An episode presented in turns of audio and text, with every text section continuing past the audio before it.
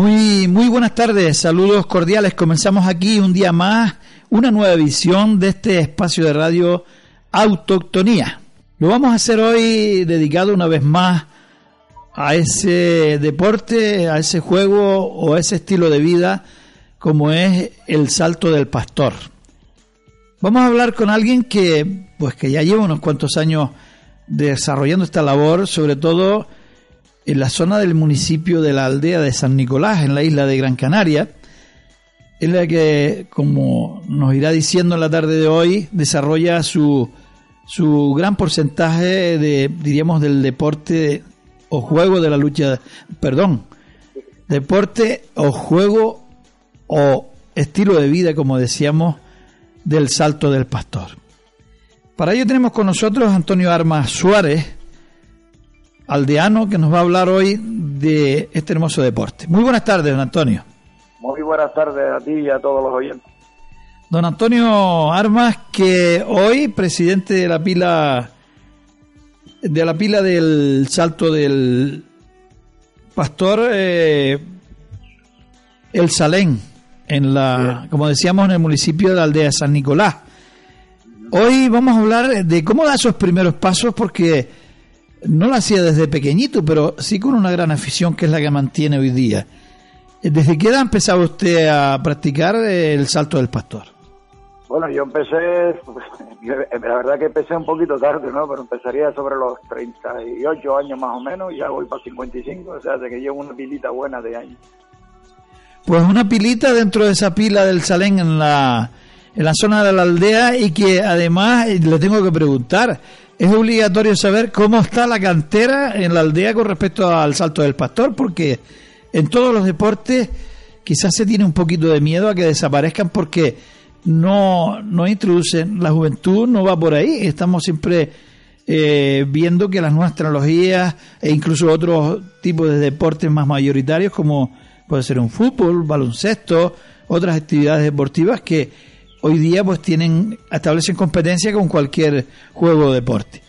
Eh, los niños en la aldea o en la zona o en esa zona no solamente de la aldea sino donde eh, se les puede federar eh, se acercan tienen curiosidad por estar en el salto del pastor en su zona sí vamos a ver yo suelo hacer todos los años un curso de salto tanto para menores como para jóvenes y sí, sí se me acerca. Actualmente yo tengo ahora mismo, creo que sea una de las jurrias de todas las islas, la que más niños tiene. Tengo ahora exactamente seis niños y entre ellos hay una niña.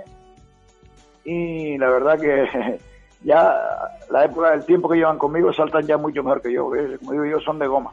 Son de goma. Ellos se tiran como si nada y, y a mí ya me cuesta un poquito más, pero bueno, tengo cantera. A mí me gustaría pues no abandonar, abandonar, pero dejar lo que es la presidencia y eso porque es muy cantino. Nadie la quiere coger, pero yo no abandono por la base que tengo detrás. Por eso mismo, es por lo que yo no, no abandono. Me gustaría tal, pero bueno, nadie la quiere coger porque es un trabajo muy, muy cantino, muy duro estar todo el año ahí encima de la gente y papeleos y hay una cosa, hay una cosa, Antonio, que me gustaría que, que alguna vez también lo hemos hablado tras nuestros micrófonos, y es esa parte burocrática que establece quizás distancia a muchísima gente de practicar cualquier forma de vida. Hoy eh, hemos eh, o vemos habitualmente que eh, en cualquier deporte pues hay que estar federado, hay que estar asegurado, hay que llevar una serie de premisas por delante porque te puede dar un disgusto practicar cualquier estilo de vida al aire libre eh, sin estar eh, debidamente, sobre todo asesorado y sobre todo, eh, sobre todo no, asegurado ante todo cualquier peligro, que, por pequeño que sea, porque te puede costar la ruina estar desmandado por ahí por el campo, Antonio. Oh, sí, sí, aquí yo tengo, hay buenos y grandes saltadores, compañeros que pertenecían antiguamente a la Jurria y eso, pero por el tema de, del seguro y de estar muy implicado, o sea, de ir a las normas como yo las pongo y tal, pues se han ido dando de baja y eso, pero yo que la premisa mía es que conmigo a la montaña no sube nadie que tenga seguro. Yo no quiero problemas y sobre todo menos con los menores que llevo. Todos tienen que tener seguro para cualquier circunstancia que pase, porque nadie es perfecto en el risco, ni yo tampoco. Pero que siempre conmigo, por lo menos el que quiere ir conmigo a la montaña, tiene que ir con. Yo no me arriesgo a tal porque, aparte que no hay dinero, le cuesta la ruina al colectivo. Estamos hablando de y hay que aclarar todo esto. Eh, ¿Nos pueden en este momento el, número de personas habitual en un programa como este a nivel local por nuestra FM y también a través de las distintas plataformas digitales? Eh, estamos hablando para todo el mundo, para todo el mundo. Hoy los medios de comunicación las tecnologías nos han ayudado a llegar más allá de nuestras fronteras en, en esa cariñosa FM que también en la que también estamos presentes, pero eh, están hablando para muchísimas personas, eh, podemos hablar de más de eh, 20.000 personas en este momento, eh, porque eso se mide hoy día, permite la tecnología que esto se haga. Vamos a dar una información y dejarlo claro un poquito, dado que hemos tocado este tema. El estar, salir al campo aisladamente, sin un seguro para, para desarrollar cualquier actividad, eh, pues eh, el simple hecho de caminar, no ya ir eh, con un, salto del pastor que pues establece otras rutas un poquito más agrestes y que pueden considerarse un poquito más con más riesgo, pero salir a la calle cualquier persona le puede dar un disgusto y muy grande, pero hay otra cosa importante y es que la responsabilidad cuando estamos hablando de un colectivo como es la Jurria El Salén, eh, el mayor de edad y, pues el dirigente de, de Sajurria, por ejemplo, que en este caso es Antonio, tiene una alta responsabilidad que puede llegar al pago económico de, cifras muy altas. Esto hay que decirlo y, tenerlo muy claro, Antonio. No, no, eso, hay que decirlo muy claramente porque ya hoy en día todo el mundo va por, la pasta, como digo yo a veces, ¿no? Entonces yo no permito, que la verdad es que no lo permito que nadie vaya a la montaña sin que tenga seguro porque te viene un helicóptero, te cobran el helicóptero, el rescatador, eh, el, el otro de que está copiloto, el piloto, y ahora no te cobran un viaje solo, ahora te cobran, te puede salir la broma del helicóptero si no tienes seguro, mínimo 8 mil euros, mínimo. Y 8 mil euros no, hay quien los tenga para pagarlo, aparte después de pagar operaciones y médicos y toda, todo lo que conlleva toda esta historia, ¿no? Entonces, eso es lo que hay. Igual que un senderista, un senderista va a caminar solo o lo que sea y no tiene seguro, que cae lo que sea y pide rescate, que prepare el bolsillo. Eh, hay que como mínimo que tener un seguro de montaña, de senderismo, en este caso como lo tenemos nosotros que es de por la, medio de la Federación de Salto del Pastor, y que no es caro, es un seguro que paga 63 euros al año y y está bastante bien. Te cubre rescate, te cubre médicos, te cubre traslado a, lo que es el centro de salud o al hospital y tal igual y ya luego pues, pasaría a, la clínica concertada y ellos se encargan ya después de todo. Es que eso, que como mínimo eso, tener un seguro. Hay que tener siempre hay que tener un seguro para poder ir, eh, en este caso, a la montaña o ir a senderismo. Incluso los atletas tienen su seguro, los montañistas eh, que hacen escalada rápida, también todo el mundo con su seguro, mountain bike, ¿sabes? Que hay un montón de deportes que nadie se coge las manos por nadie. Es lo que hay. Hemos visto que, como usted decía antes, hay una pequeña cantera ya en esa jurria, en la zona de la aldea de San Nicolás, que tenemos en un momento dado, pues, asegurado un poquito más allá lo que es el futuro de este de este deporte o de este estilo de vida o, de, este juego eh, porque también hay una, una ligera confusión. ¿Juego o deporte, Antonio? No, tradición. Yo no...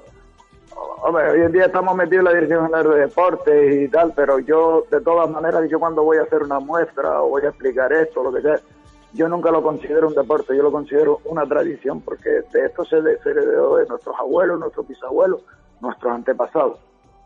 Esto se heredó desde la época prehispánica.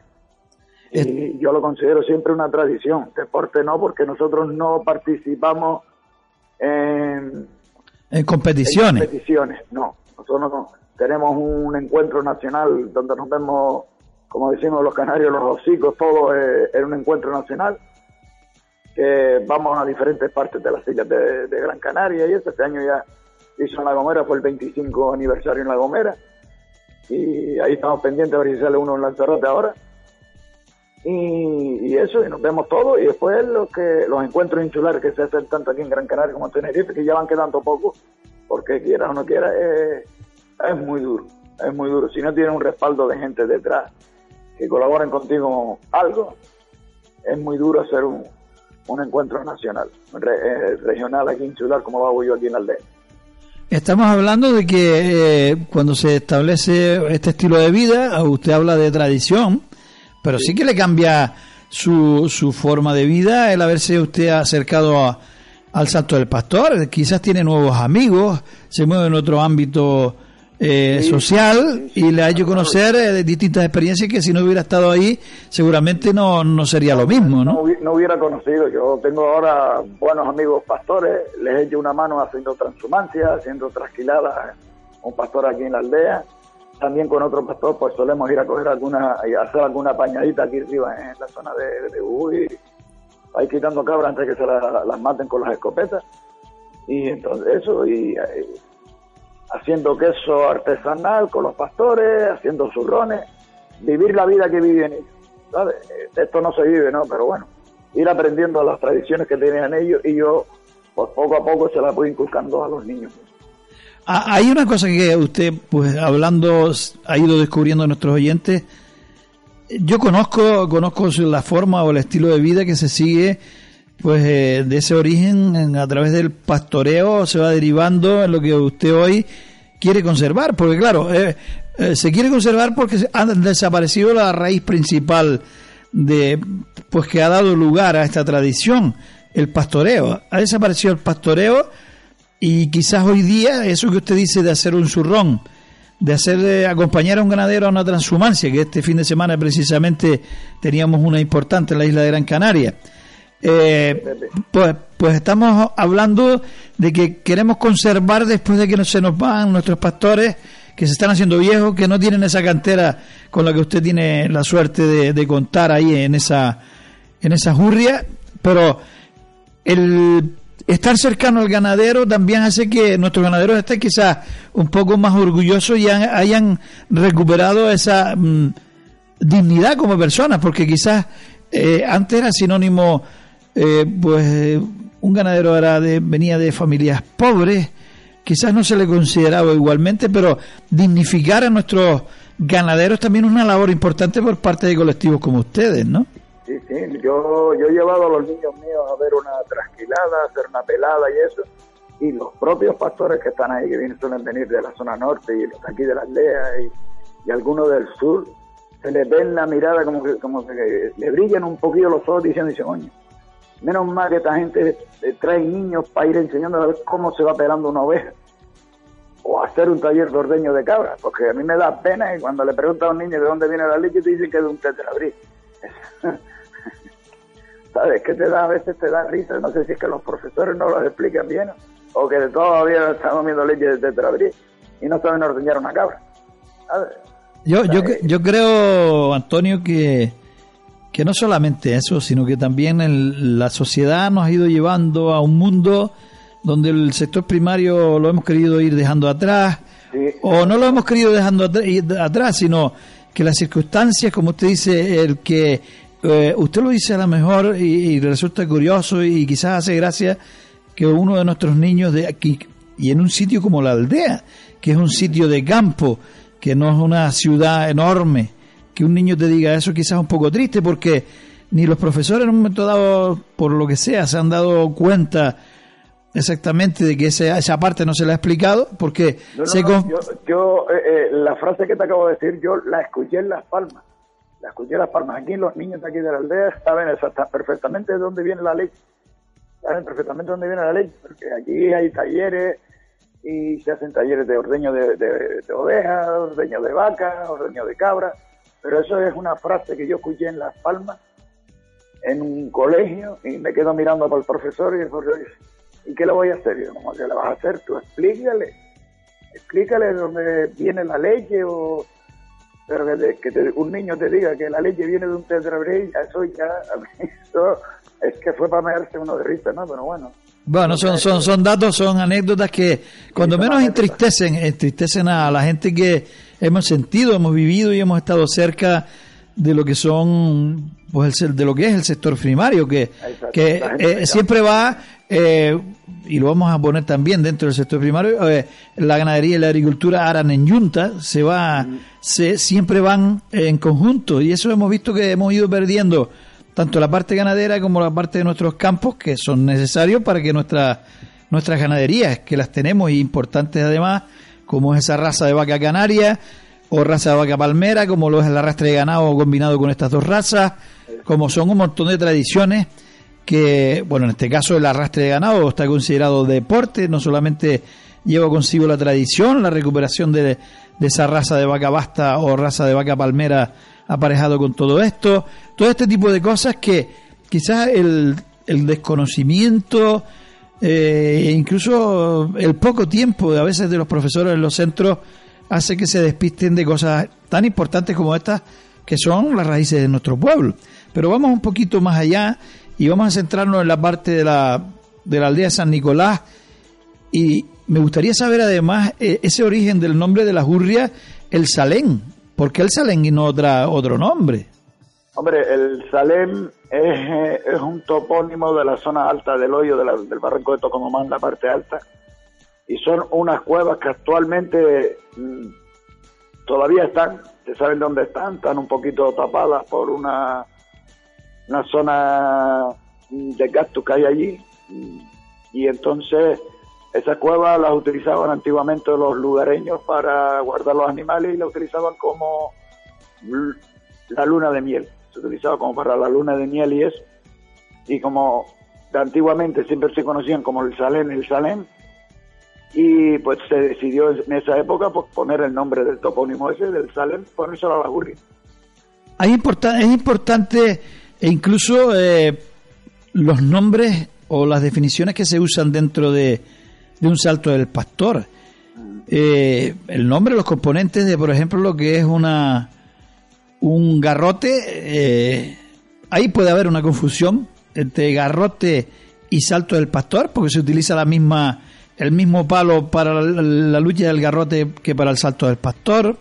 Cambian los tamaños según el terreno donde te muevas. Es importante que, la gente que nos está escuchando ahora, una vez más, eh, sepan diferenciar o separar, como se suele decir en el campo, la pajita del grano. Sí, aquí, por ejemplo, sí, nosotros llamamos salto del pastor o del garrote, pero la diferencia está en que el, salto del pastor, que es un garrote, lleva un puñón de hierro en la punta y el, y el juego del garrote es un palo grueso que se utiliza para jugar, pero no lleva puñón, no lleva regatón. Y entonces, pues, esa es la diferencia. Lo que pasa es que siempre hay gente que se confunde. Salto del garrote, salto del garrote, no, es salto del pastor. El salto del pastor. Salto del pastor, juego del palo. Diferenciamos. en el salto del pastor y en la lucha del garrote se utiliza el mismo garrote con el mismo reggaetón o con la misma rejá o con esos nombres que se le da según el sitio de Canarias donde se ejecuta. Eso estamos hablando lucha del garrote, salto del pastor. Juego del palo, como decía usted, es un simple palo sin ninguna rejada, ningún reggaetón, ninguna parte metálica, porque se, se, utilizaba para jugar. Precisamente la palabra lo dice. Esto que quede claro, Tony. Juego del palo, sí, sí, eso por supuesto hay que dejarlo bien claro. Eso hay que dejarlo bien claro. Yo he practicado también el juego del palo y hay que estar ahí, hay que estar ahí. Eh, de hecho, que en la época de, de la República, pues se prohibió el juego del palo porque la consideraban como un arma. De hecho, que a nosotros mismos nos consideran lo que es el, el garrote o la lanza o la, o No, el típico guardia civil que no sabe lo que es y tal igual lo considera un arma por al tener la punta de hierro. Y, y, yo no digo y yo no digo que no porque arma puede ser también una piedra puede ser un palo cualquiera, eh, depende para el uso que se le dé y con el con la nobleza que lleve el que lo lleva en la mano. Sí, pero que nosotros nos han cogido bajando del risco, le hemos explicado que para qué es y lo que tal, no, no, que eso es un arma y tal igual, que eso se lo, se lo vamos al confiscario, que dices tú, le quito el regatón y me guardo el regatón y sigo con el palo en la mano. Efectivamente. no, porque tienes que volver a montarlo, ¿no? Pero eh, por mucho que tal, pues se empeñan en que no, que no, que es un arma y, y, y intentar denunciarte. ¿Has encontrado con estos casos realmente, Antonio? Sí, sí, sí, sí, sí, sí, sí, sí, sí, sí, sí, sí, denunciarte y yo tener un, hay un compañero, un amigo de aquí, es capitán de la Guardia Civil y tener que llamarlo por teléfono y él llamarlos a capítulo. A ver, no, no puede ser eso, ya lo hemos estado hablando con el tema este también del, del bien de interés cultural que pronto, próximamente ya lo vamos a tener y tal y cual. Y... ¿Va a ser considerada en la aldea de San Nicolás bien de interés, un BIC o bien de interés cultural eh, el Salto del Pastor en esa zona? Sí, sí, sí, sí, sí, sí. No, en esta zona no. Insularmente, en lo que es el Salto del Pastor se va a considerar ya próximamente bien de interés cultural. Pensaba que tenía alguna modalidad extraña o distinta a, la, a otras partes de la isla de Gran Canaria, o yo creo que eh, si se declara bien de interés cultural será eh, a, nivel regional, entiendo, ¿no? Sí, sí, sí, sí, a, nivel regional. Eh, se utiliza lo que es el, el bien de interés cultural. Ya estamos próximos, llevamos ya varios años trabajando en eso y cambiando estatutos y cambiando cosas y tal igual. Porque claro, a ti te dan unos estatutos, pero los estatutos, si te pones a leerlos, son los mismos que, por ejemplo, el de Lucha Canaria. Eh, comité de competición, comité de apelación y tal igual, y esos estatutos no son para nosotros porque nosotros no hacemos competiciones. y cada cual arregla sus asuntos. Y si no, pues a la federación. La federación después es la que manda. Esa parte burocrática, Antonio, que a veces cuesta trabajo llevar, como usted decía, un poco lioso, que a veces cansa a los que están al frente de cualquier Urria o cualquier pila, si en la lucha del garrote o cualquier otro, otra modalidad de juego de deporte, sobre todo tradicionales. Y como bien dice, yo he visto también algún que otro reglamento, tanto eh, técnico como disciplinario, en el arrastre de ganado o también en la lucha canaria. Y prácticamente eh, sí, eh, si vamos a llevarlo a cabo, muchos de ellos han sido copiados del deporte que más tiempo llevaba establecido en Canarias, y, para todos. Y la lucha canaria no nace en el siglo XX ni en el siglo XXI, nace de muchos cientos de años atrás eh, y nace también y se desarrollaba ese lucha del garrote, lucha canaria y se hacía, se hacía juego del palo en esos famosos juegos más antiguos que las Olimpiadas, vuelvo a repetir, eh, en los famosos juegos Beñesmen, que se estaba prácticamente todo el año de Olimpiadas. Por lo tanto, estas cosas también hay que aclararlas porque parece que esto nació el otro día, que nació hace 10 minutos y que es el capricho de unos cuantos. Pues no, esto es la historia de Canarias y desde aquí levantamos una vez más, levantamos un poquito la voz sin pasarnos de, de decibelios, pero queremos que lo, se, se entienda fuerte y claro.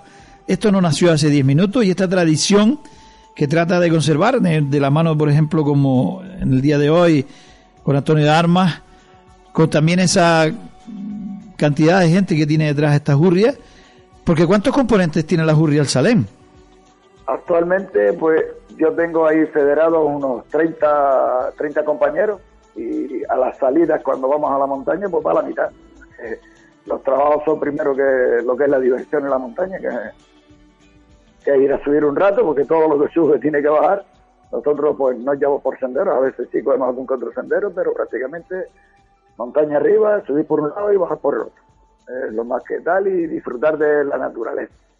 Y disfrutar, tengo ahí un par de compañeros que son de técnicos de medio ambiente y encima le van explicando a los niños y a los que menos profanos somos en esas cosas, eh, cosas de flora, de fauna, la verdad que yo por lo menos aquí con la gente mía pues me muevo un poco, muevo un poco y los compañeros pues colaboran, ayudan, no en todo, pero lo que buenamente ellos van pudiendo pues se va haciendo. Si tuviéramos que hacer un, diríamos, juntar todas las actividades que hace un garrotista o alguien que, que, que hace el salto del pastor, ¿cuántas cosas? Usted hasta hablaba de medio ambiente, el conocimiento de, de nuestras plantas autóctonas eh, podríamos llevarlo a la parte deportiva porque establece una buena salud. Conoce nuevos lugares. Si lo hacen nuestros niños, pues descubren cosas nuevas y también nuestros mayores, porque tenemos que decir que, que nuestros mayores eh, a veces saben un montón de cosas, pero nuestros jóvenes también nos pueden enseñar. ¿Cuántas cosas van en conjunto con lo que es el salto del pastor? Hombre, van un montón de cosas, lo que es la técnica, eh, la preparación del garrote al subir y al intentar bajar y luego según vas caminando pues el compañero te va explicando, mira, esta planta de, este tipo, este tipo, incluso en esta zona había Laurisilva. De hecho, yo he hecho rutas con, con Francisco Sara Moreno, el cronista oficial del pueblo, me lo he llevado por ahí a la montaña y me va explicando cosas que después yo le inculco pues a los niños. Y con los compañeros que tengo aquí que trabajan en medio ambiente, pues mm, poco, poco a poco pues le van explicando a los niños y de ello que para dentro de 15 días voy a subir la última montaña que me queda en este municipio. Ya la he subido toda y llevo un año intentando subir a esta, pero no tengo guía porque no sé por dónde subir. Y ya hay dos compañeros que van a subir conmigo. Y vamos a intentar subirla el día 14 y subirla por un lado y bajarla por otro. Es la única que me queda, pues ya he estado en Ogarzales, he estado en el Pico Los Cedros, he estado en Linagua, he por la zona de, de Chofaracá, He recorrido los cuatro puntos cardinales, la zona de Vigaroes, la zona del Lomo La Rosa. Eh, hay montones, prácticamente todas las montañas del municipio, menos esta que es la que me falta. He estado en Las Loas, he estado en la de Villa Galoper, he estado Puerto con toda la gente mía, pero eso, me quedaba esa nada más y, y vamos, entre subir y bajarse para hacer cuatro horas. Estamos hablando, ¿cómo se elige? ¿Cómo se eligen las rutas de esas salidas que ustedes hacen? ¿Usted eh, ve los componentes que ese día se quieren añadir a, esta marcha, eh, mira para todo lo que tenemos ese día y según las edades, la forma y la fuerza física, elige la ruta o ya está preconcebida y no se, eh, diríamos, tiene que ir el personal que realmente esté preparado para esa ruta.